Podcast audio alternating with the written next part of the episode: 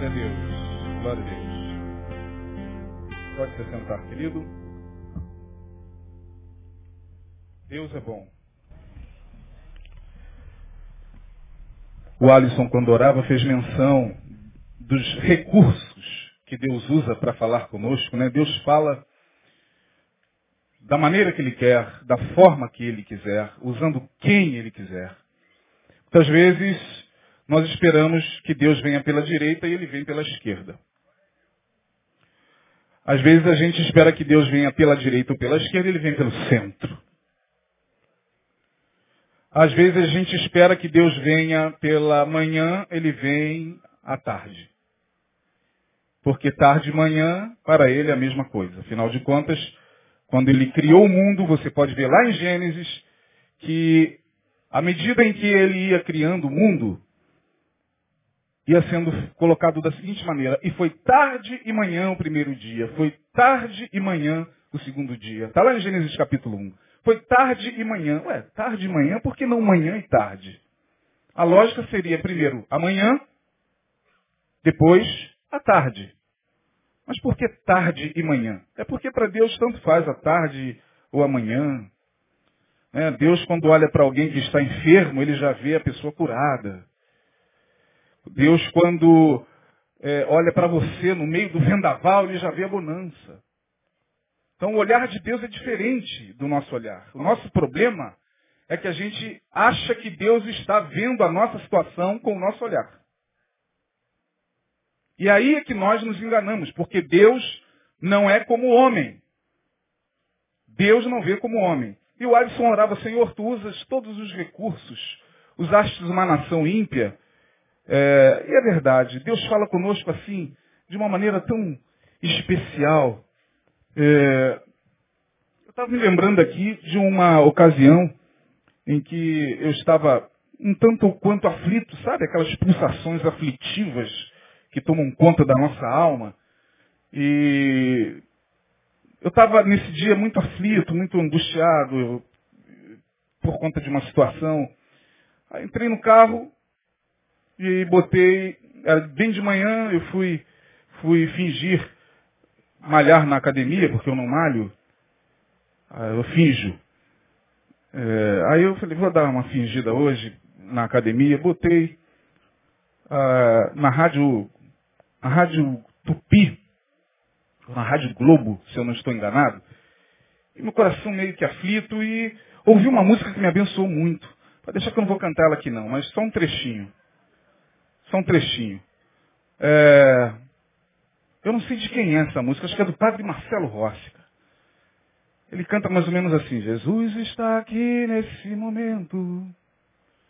Ararará, seu coração. Oh, Deus te trouxe aqui para aliviar o seu sofrimento. Eu falei, caramba, mas eu fui tomado por uma presença gostosa. E ainda que vier noites traiçoeiras, se a cruz pegar... Alguém conhece essa música aí? Deus estará... Maravilha, maravilha. Por que, que o crente não ouve essas coisas, hein? Porque o padre Marcelo está cantando? Meu Jesus do céu. Mais 300 anos para a gente entender mais 300 anos para frente, porque é difícil. Às vezes, Deus está ali falando com você, como o Alisson orou, usando ali, no momento a música, mas você não, é um padre que está cantando. Tem que ser um servo de Deus. Oh, que pecado a gente comete. Meus irmãos, eu quero compartilhar nesses minutos que nos restam, 35 minutos, um texto que está na carta de Paulo escrita aos Efésios, capítulo 3, verso 14. De 14 a 21. Capítulo 3 da carta do apóstolo Paulo escrita aos Efésios. A partir. Deixa eu ver aqui. Eliminado pelo amor. 3, 14, não, nem isso não. É, é isso mesmo. 3 de 14 em diante. Carta aos Efésios, capítulo 3, verso 14 em diante. Olha o que, que Paulo está dizendo aqui nesse texto. Por causa disso, me ponho de joelhos perante o Pai de nosso Senhor Jesus Cristo, do qual toda a família nos céus e na terra toma o nome. Do qual toda a família nos céus, ou seja, potestades, principados e seres que estão em outras dimensões, toda a família nos céus e na terra toma o nome. Portanto, Jesus é conhecido aqui na terra e também nos céus, em todas as dimensões existentes. Todas. Você pode ter certeza disso. Nós não temos certeza se existe vida em outros planetas, mas suponhamos que exista extraterrestre em Marte. Ao chegar lá, o extraterrestre vai confessar que Jesus é o Senhor. Do qual toda a família nos céus e na terra toma o nome. Para que, segundo as riquezas da sua glória, vos conceda que sejais corroborados com poder pelo seu Espírito no homem interior, para que Cristo habite pela fé no vosso coração, a fim de, estando arraigados e fundados em o quê? Fale mais alto. Mais forte. Estando arraigados e fundados em amor, poderdes perfeitamente compreender com todos os santos, qual seja a largura, o comprimento e a altura e a profundidade. E conhecer o amor de Cristo que excede todo entendimento, para que sejais cheios de toda a plenitude de Deus. Olha essa palavra, irmão. Paulo está dizendo aqui o seguinte, eu oro, me ponho de joelhos, para que vocês compreendam o amor. Que amor é esse? O amor de Deus. Mas por que, que ele está pedindo, implorando a Deus para que nós, de fato, conheçamos o amor de Deus? Por que, que havia essa necessidade de Paulo em fazer com que a igreja de Éfeso conhecesse na plenitude, arraigados pelo Espírito de Deus, o amor? Lendo esse texto, preparando essa mensagem para hoje, eu cheguei à seguinte conclusão, minha gente. Os problemas do mundo não são o ódio. Os problemas dos homens não são sentimentos como ódio, como desamor. Tem gente que fala assim, o problema do ser humano é que o ser humano está, os seres humanos estão se odiando cada vez mais. O problema das famílias é que as famílias estão se odiando cada vez mais. O problema dos casais é que os casais estão se odiando. Não, não, não, não, não. Nosso problema não é ódio. Nosso problema é o amor. A sociedade está como está não é por causa do ódio, não. Por causa do amor. Se você fizer uma análise das tuas dores, se você fizer uma análise sincera dos teus problemas, do, das tuas queixas diante de Deus, quase sempre o ódio não está lá. Salvo raríssimas exceções. Trabalhando com gente, a gente trabalha com gente 24 horas, tanto na igreja como fora da igreja, em clínica, atendendo pessoas. Eu cheguei a essa conclusão. O problema das pessoas não é o ódio. E é engraçado que quando a gente chega próximo ao fim de ano, aí começam as mensagens de amor, né? Vamos amar cada vez mais, que no próximo ano haja muito amor. Que no ano que, que se inicia você ame muito. Que cada vez mais a humanidade possa se amar. O problema é justamente aí. O amor. A questão não é o ódio, é o amor. Ah, pastor, mas tomemos como exemplo o Estado Islâmico. O Estado Islâmico odeia, não. O Estado Islâmico ele não comete essas barbaridades que nós vemos pelo ódio. É pelo amor. Eles amam tanto a religião deles. Eles amam tanto o profeta. Eles amam tanto a ideologia que eles matam. Então não é ódio, é amor. O nosso problema não está no ódio, minha gente. Nosso problema está em não saber amar. Porque nós, seres humanos, não sabemos amar. Infelizmente, infelizmente, esta é uma realidade com a qual nós não queremos nos deparar. É mais fácil a gente falar que o problema do homem ou da sociedade ou do mundo de uma maneira geral é o ódio. Jesus disse por se multiplicar o quê? O ódio. Por se multiplicar o quê? Quem lembra? A iniquidade. É, pastor, mas espera aí, agora o senhor está confundindo. Não, não, não. É possível amar em iniquidade. É possível a gente transformar o amor numa iniquidade.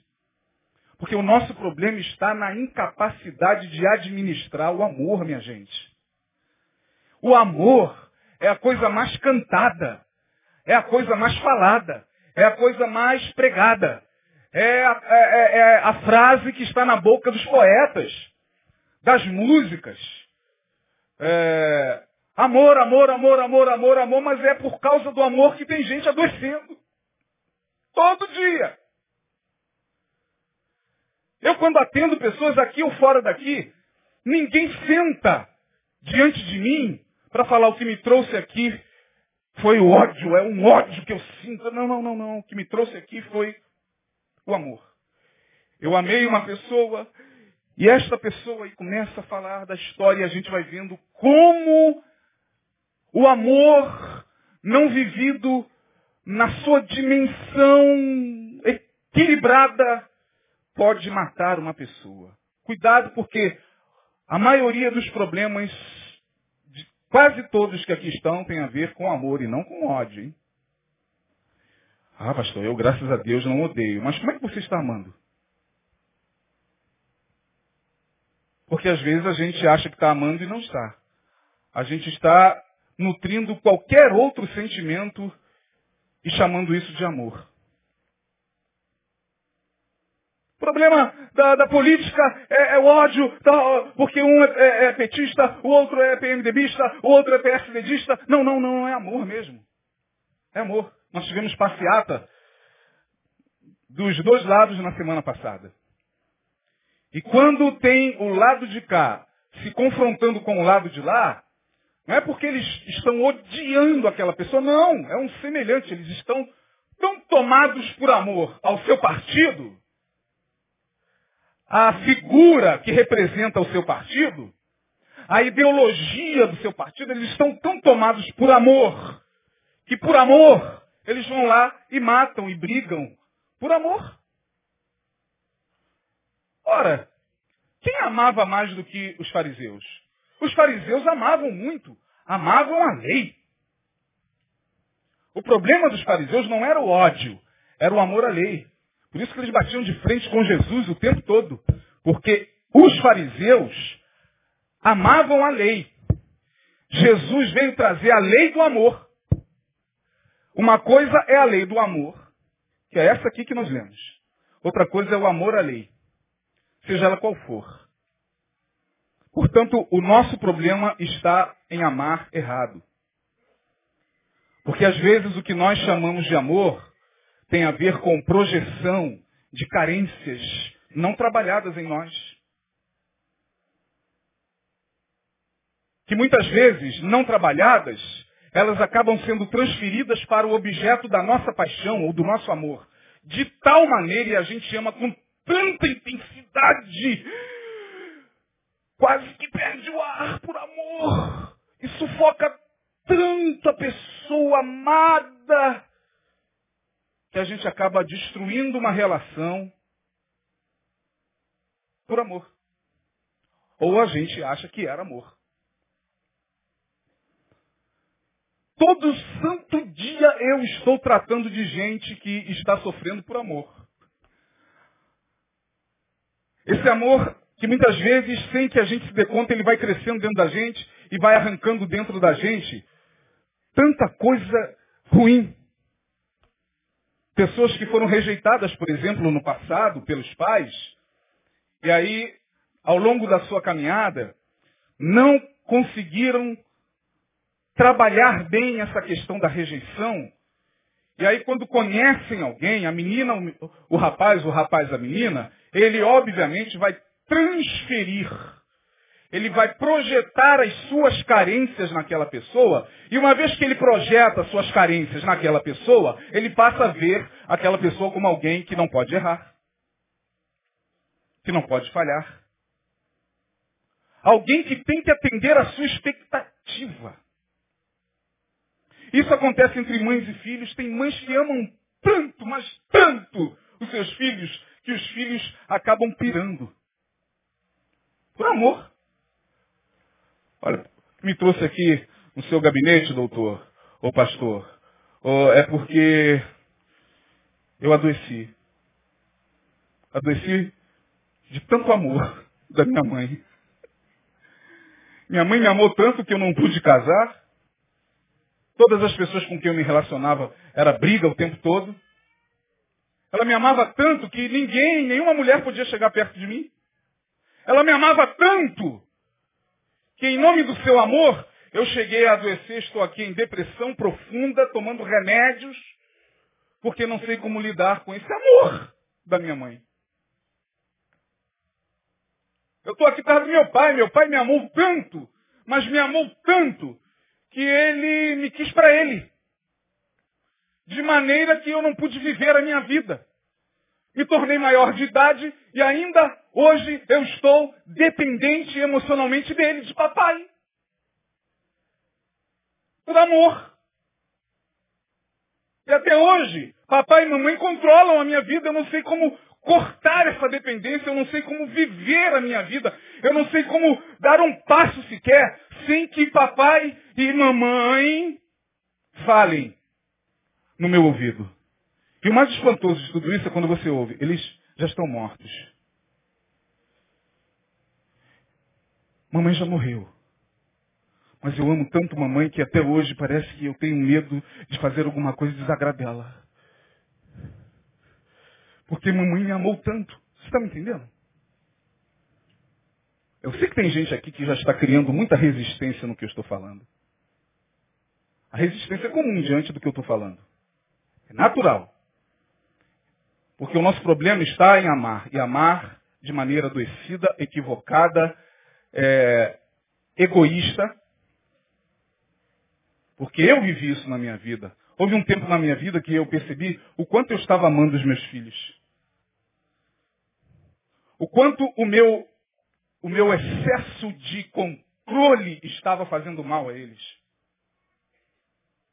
O quanto as minhas colocações veementemente morais para eles nada mais eram do que projeções minhas adoecidas da infância, da minha infância.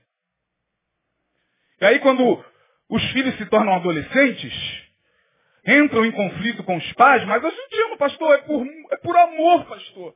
Por amor que quase a gente se matou ontem. Que quase a gente caiu no tapa ontem, eu e meu filho, eu e minha filha, por amor. Não, não é por amor, não. É porque você, de repente, não está sabendo lidar com o seu filho, a sua filha, que agora está numa faixa etária na qual, quando você estava, você teve muito problema. Ele passa a ser o seu espelho. E aí você não quer enxergar que o teu filho adolescente está contrapondo você. Você não quer se enxergar nele. A rebeldia dele, que você bate, diz que ele vai para o inferno, você vai continuar rebelde, é a tua rebeldia.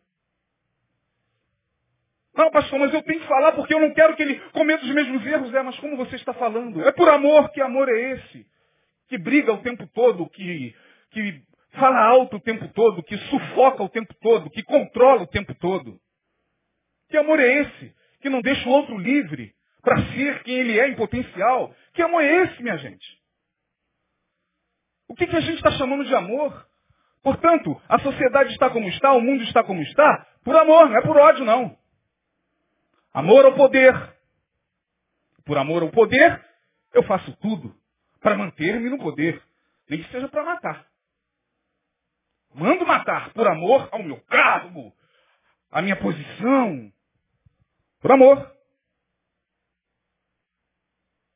Amor à instituição. Tem gente que ama muito a sua instituição. Ama mais a instituição do que o ser humano. A, a, a denominação é, é, é, a, é a, paixão da pessoa de uma tal forma que o ser humano passa a ser relegado ao segundo plano. Paixão pela, pela ordem batista, pela ordem dos advogados. Eu amo tanto esse emblema aqui que eu sou capaz de matar alguém se falar mal contra isso aqui. Ó, é amor. Não fala mal da minha igreja, hein? Se falar mal da minha igreja, eu pego lá fora e arrebento todo mundo e pego terra de pau e te arrebento. Amor. Não é ódio não, é amor. A gente está sofrendo por amor. E quanto mais a gente sofre por amor, mais a gente tenta é, entender o amor, cantar o amor, né? Roberto Carlos está aí tentando, né? Todo ano, no Natal, convencer a gente de que é aquilo lá mesmo. É, esse cara sou eu. Pergunte às mulheres com quem ele conviveu, não querendo falar mal. O Roberto Carlos é um ícone. O Brasil vai parar no dia da morte do Roberto Carlos.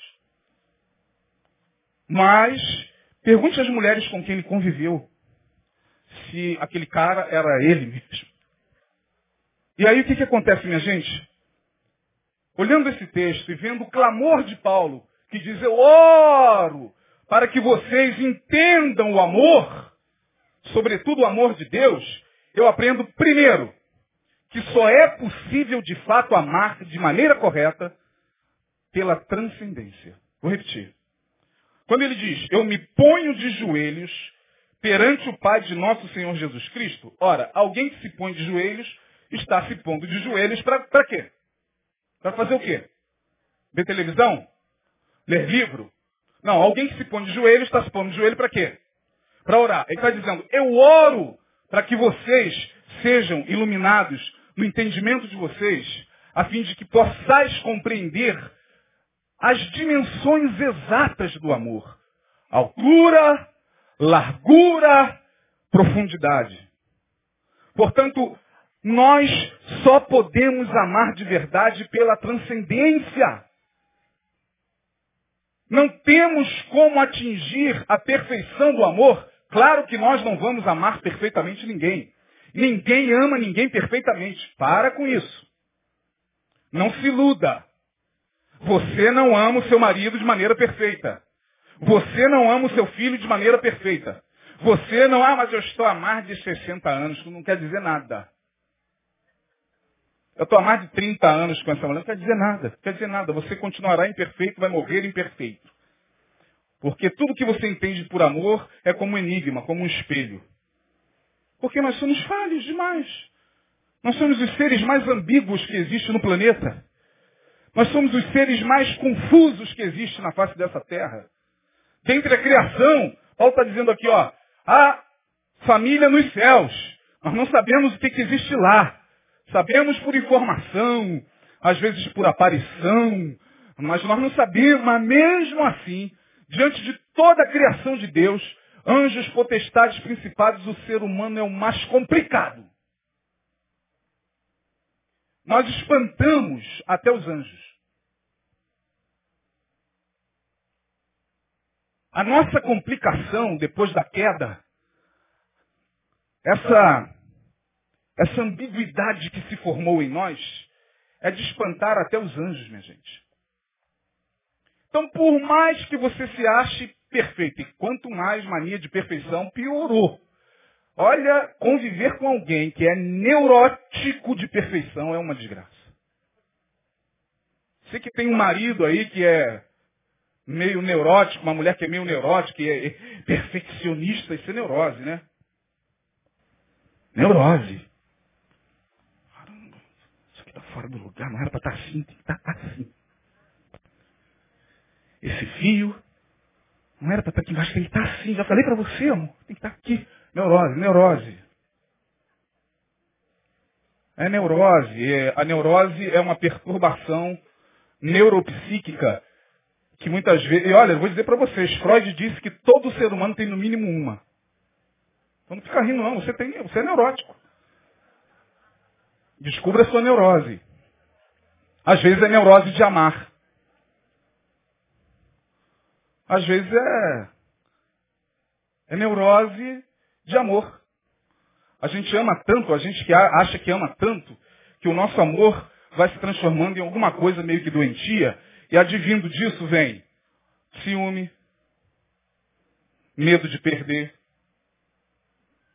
Você pode ter certeza, minha gente, se colocar uma lista dos nossos medos, ou dos medos que se instalam na nossa alma, todos eles, Medos que nos fazem estar na igreja o tempo todo, participar de campanhas o tempo todo, vir à igreja o tempo todo. Se botar uma lista.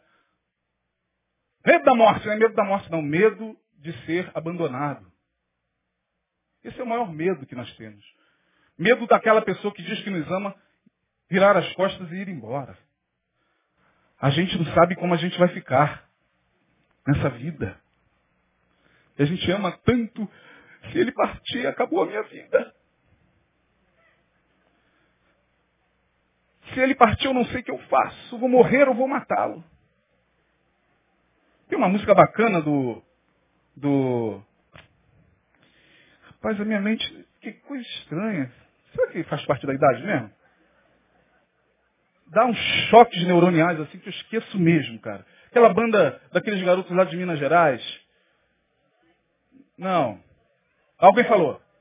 J Quest. Isso aí. O J Quest tem uma música bacana é, dia desse eu estava ouvindo. Na moral. Na moral, na moral. Já ouviu essa música? Tô na moral. Aí eles cantam vivendo de folia e caos, quebrando tudo. Acho que é isso que ele canta, para variar. Aí depois, quando tudo parece não ter lógica, tiros de amor, balas de amor. Tudo de amor, por amor. Não é isso? Balas de amor, tiro de amor.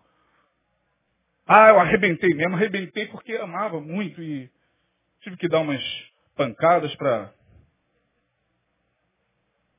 Matou. Matou por quê? Matei porque eu amava. Surrou o filho, por quê? Porque eu amo tanto.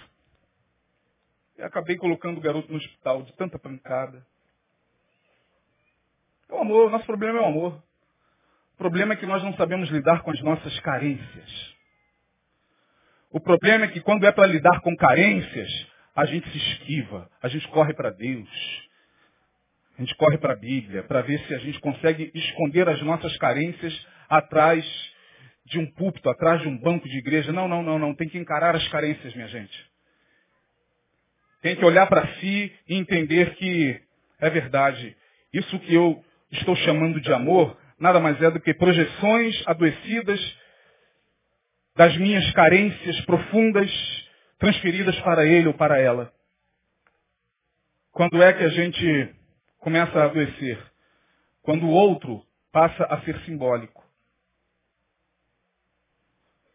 Quando esse outro, seja ele quem for, preste atenção no que eu estou dizendo, não é apenas o outro, ele é simbólico. Lacan, psicanalista francês, fala sobre o simbólico. Quando eu olho para o meu filho e não vejo apenas um filho, que veio ao mundo para eu cuidar, para eu educar, para eu dar o melhor. Não, quando esse meu filho, ele traz uma série de representações. É o filho que vai substituir o marido que, que se foi. É, é, é, a filha que veio para compensar um casamento fracassado. É, o pobre, a pobre da criança só quer ser criança. Mas ela já vem ao mundo com esses simbolismos todos. Aí a criança, ela passa a ser o simbólico. Né? Quando a vovó deixa de ser vovó, para substituir a mãe que se foi, para substituir a mãe que rejeitou. Ela não é mais apenas a vovó. Ela passa a ser um ser simbólico. Né? O vovô e tudo, até carro. Né? O que, que um carro é para você? Apenas um carro ou status? é apenas um veículo para você se transportar daqui para lá, ou o carro representa alguma outra coisa simbólica que na, na, nele, no carro, você projetou e por isso ninguém pode encostar, e por isso ninguém pode arranhar, porque senão você pega e mata. Matou por amor ao carro. Que amor é esse?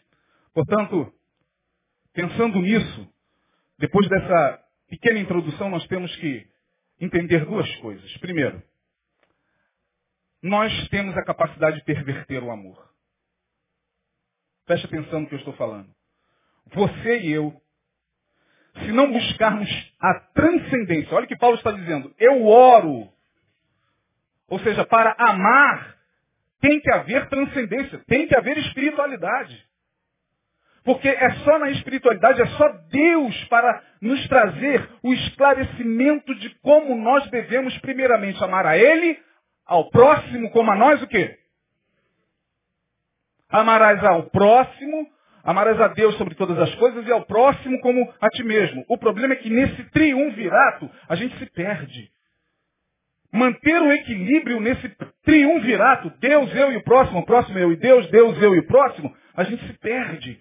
Porque a gente acha que está amando muito a Deus e por isso a gente está amando muito ao próximo, mas a gente se esquece da gente. A gente acha que está amando muito a Deus como esse garoto com quem Jesus se encontrou. Lá em, Mateus, em, em Lucas capítulo 18, ele diz, eu amo, eu estou amando é, a palavra, eu guardo todos esses mandamentos. Ele amava muito a Deus, mas ele não amava o próximo. Vai, vende tudo que você tem, dê ao, ao seu próximo. Não, não dá. Temores, carências, Nesse triunvirato, nós nos perdemos como seres humanos, porque nós somos entes caídos. E aqui se processa o amor de uma maneira muito confusa. Aqui, nós, de fato, ficamos tão pervertidos. E a palavra perversão nem sempre é associada a, a sexo, né? Quando fala de sexo, é, perversão. Não, não, não. Perversão é alguma coisa que foi, que foi mudada na sua natureza. Por isso que hoje você vê muitas pessoas de fato amando mais os seus animais do que o ser humano. Por isso que frases como esta de Figueiredo, João Batista de Oliveira Figueiredo, o último presidente militar, frases como quanto mais eu conheço os homens, mas eu amo o meu cavalo. Por isso que essas frases nos agradam. Porque nós somos pervertidos. Na, no entendimento do que seja o amor. Por isso que a gente ama mais a planta do que o próximo. Por isso que a gente ama mais os bens do que o próximo. Por isso que a gente ama mais a coisa do que o próximo. Coisas foram feitas para serem usadas e pessoas para serem amadas, mas a gente ama as coisas e usa as pessoas por causa da perversão do amor. Por isso que a gente adoece, nos tornamos fetichistas. Sabe o que é fetiche? Eu fui na casa de uma pessoa uma vez, é, evangélica. Aí, pobre de mim, não sabia, lá chegando, fica à vontade, pastor, fica à vontade. Aí tinha uma poltrona assim, eu falei, ah, ok. Ela, não, não, não, não, por favor, essa poltrona não, essa poltrona era de vovô. Ninguém senta nela. Desculpa, pastor, perdão. Aí a pessoa se desculpou. Eu falei, não, tudo bem. Falei, meu Deus, fetiche. O nome disso é fetiche. É o culto ao objeto. Cultuar uma cadeira, cultuar o símbolo de uma igreja, cultuar o símbolo de um clube, é fetichismo. Fetichismo. Eu respeitei o fetichismo dela, também não disse que ela era fetichista. Mas é fetichismo o nome disso. Nós somos pervertidos na nossa maneira de amar. Aí Paulo vai dizer o seguinte, olha, por sermos propensos à perversão, é, faz-se necessário, é mister, que a gente busque a transcendência, busque a espiritualidade, ore, busque intimidade com Deus, para que esta perversão seja curada, seja tratada em nós, a fim de que nós vejamos, de fato, como é que devemos amar. E aí Paulo vai dizer, temos que conhecer o amor de Cristo, que excede todo entendimento. E esse amor, ele vai falar, tem altura. Oro para que vocês compreendam a altura. O que, que, o que, que ele está querendo dizer com altura? É o meu amor para com Deus. Porque até o meu amor para com Deus é pervertido, minha gente. Quando eu amo a Deus e vejo em Deus alguém que não é Ele, ou que é alguém que eu projetei, que é alguém que eu construí, de forma pagã na minha mente, eu não estou conseguindo amar a Deus como Deus deve ser amado. Então Paulo está dizendo, gente, olha, cuidado, ore para que você compreenda de fato o amor de Cristo na sua altura. Ou seja, como eu me relaciono com Deus. Será que o meu relacionamento com Deus é um relacionamento de medo, de pavor? Ora, se é de medo e de pavor, então eu não estou amando perfeitamente, porque o perfeito amor. Hã? Que medo é esse que eu estou de Deus? Tem gente que é teofóbico. E a teofobia é uma coisa terrível, a pior das fobias. Não tem fobia de barata, não tem fobia de escuro, que supere a teofobia. E a teofobia, é, ela é impregnada na nossa mente é, daqui do púlpito. É um medo de Deus. Tem gente que anda com medo de Deus. Ai, meu Deus, é Deus, Deus está cobrando aí. Ai, pensei que era Deus que já estava me cobrando. Ai, meu Deus do céu, os anjos já estão chegando para me cobrar. Aí entra na igreja, o pastor, pega comigo, é comigo, meu Deus. O cara é teofóbico. Tem que procurar tratamento, meu Deus. Vai viver com essa teofobia até quando? Porque a teofobia não deixa nem a pessoa dormir. Como é que vai se dormir com medo de Deus? Você vai fechar os olhos e tudo que você tem na sua cabeça é Deus.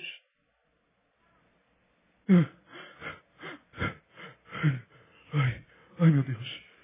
A gente clama a Deus com medo de Deus. Ai, Jesus, preciso dormir. Ai, mas a teofobia está ali, ó. Deus está irado comigo. É, de, sabe aquela, aquela coisa que a gente ouviu do, dos nossos pais, quando relampejava, blá, blá, blá, olha, o que, que os nossos pais falavam? Éramos da idade dessas crianças, Deus está o quê? Zangado. Até hoje essa teofobia, sabe esse susto? Esse susto é reminiscência teofóbica. Esse que você toma quando tem trovão. Ah, Ai meu Deus, não é, não é, o barulho não, é reminiscência teofóbica. É Deus, é, é, reminiscência teofóbica, Deus está irado.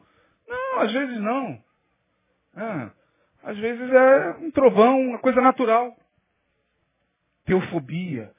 Como é que se relaciona com Deus nessa dimensão da altura? Se eu não me apaziguar com Ele, se eu não entender que entre eu e Ele tem um mediador entre Deus e os homens. Jesus Cristo, homem.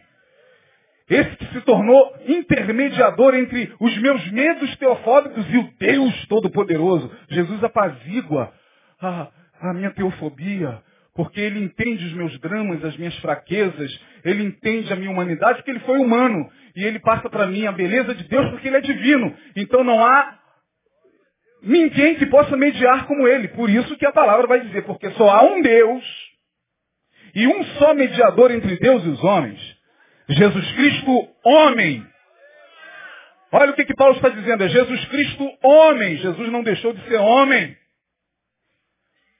Ele não está falando Jesus Cristo que foi homem. Não, ele está falando Jesus Cristo, homem. Homem perfeito, homem divino, homem transformado, homem glorificado, mas homem que olha para mim e apazigua a minha mente. Então você que é teofóbico, receba essa palavra de paz na tua alma. Não precisa ficar com medo de Deus. Meu.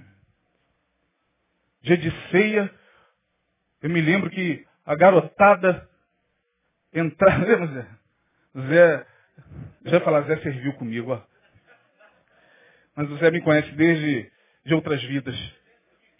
De outras vidas. Pois é, aí entrava a molecada com medo de Deus no dia da ceia. Né? Ficava todo mundo na, nos cultos pentecostais, a gente já sabia que viria profecia. Aí ficava todo mundo num corredorzinho assim, parado. Ai meu Deus, Deus vai falar comigo, Deus viu o que eu fiz no banheiro. Ai Jesus. Ei, meu Deus. Aí a gente eh, ficava escondendo assim um atrás do outro. Aí, eh, os meus olhos estão em todo lugar. Digo, Ai, meu Deus do céu, é comigo. Me perdoa, Senhor. Teofobia. Como se Deus não soubesse que a gente ia fazer antes de fazer. Meu Deus do céu. E a teofobia vai gerando essa dificuldade da gente se relacionar com Deus, de orar. Né? Quando Paulo diz eu oro, é porque Paulo também viveu essa, essa neurose compulsiva né, que o fazia perseguir os crentes. Paulo era um, obsessivo, um obsessivo compulsivo. Eu vou. Vai não, eu vou. Não vai, eu vou. Me dá. É, é, Deus é tremendo, né? Então, Deus olhou para olhou o camarada e disse, esse, esse obsessivo compulsivo me, me serve. Vou salvar esse cara porque só com essa obsessão ele vai ganhar o mundo no nome de Jesus. Que Paulo era obsessivo compulsivo. E pegava uma carta para perseguir os cristãos e não sei o que, aí o cara, tum, se converte e continuou obsessivo compulsivo. Paulo não vai para Jerusalém não, você vai ser preso. Eu vou. Mas não vai lá não, rapaz, vamos pegar. Eu vou, eu estou pronto para ser morto. E era isso que Deus queria. Por isso foi Paulo. A obsessão e compulsão dele fez ele chegar até aqui na Espanha. Nada o deteve. Então, oro para que vocês compreendam a altura. Meu amor para com Deus. A largura. Largura. Largura significa o meu amor para com o próximo. Altura, largura. Ou seja, eu tenho que olhar para os lados e eu tenho que fazer com que o equilíbrio desse amor, de uma maneira saudável, atinja quem está ao meu lado. Porque quem diz que ama a Deus e não ama o próximo que vê, mente. Quem diz, oh Deus, eu te amo, e diz assim, pô, não, não consigo ir com a cara daquela pessoa, não consigo, pastor. Mas não tem alguma coisa errada com você. Me desculpe. Ele te fez algum mal? Não. É, mas eu não consigo, consigo gostar dele, não consigo gostar dela. É, então tem alguma coisa errada nesse triunvirato.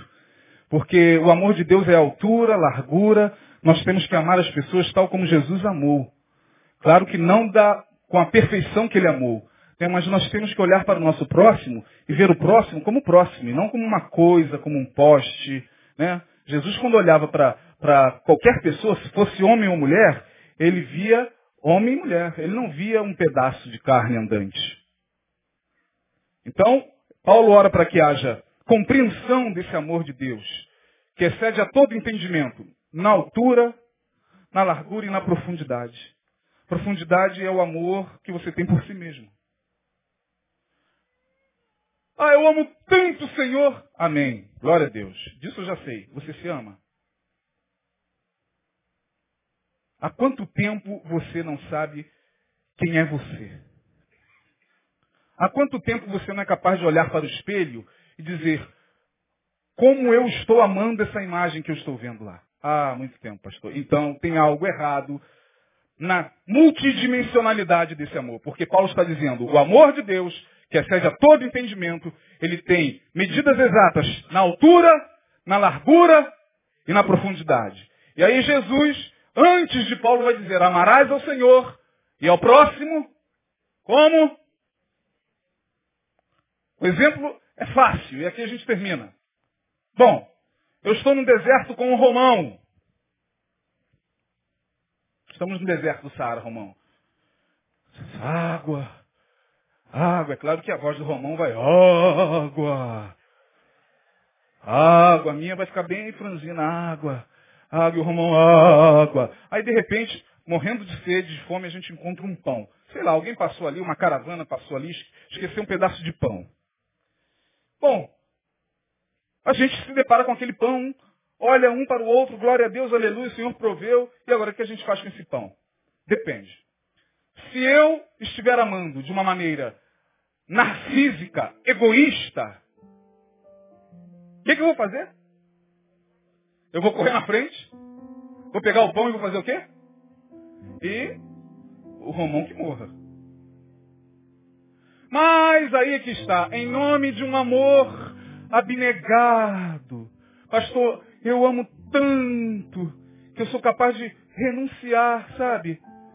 E estou renunciando até hoje, pagando cartão de crédito do.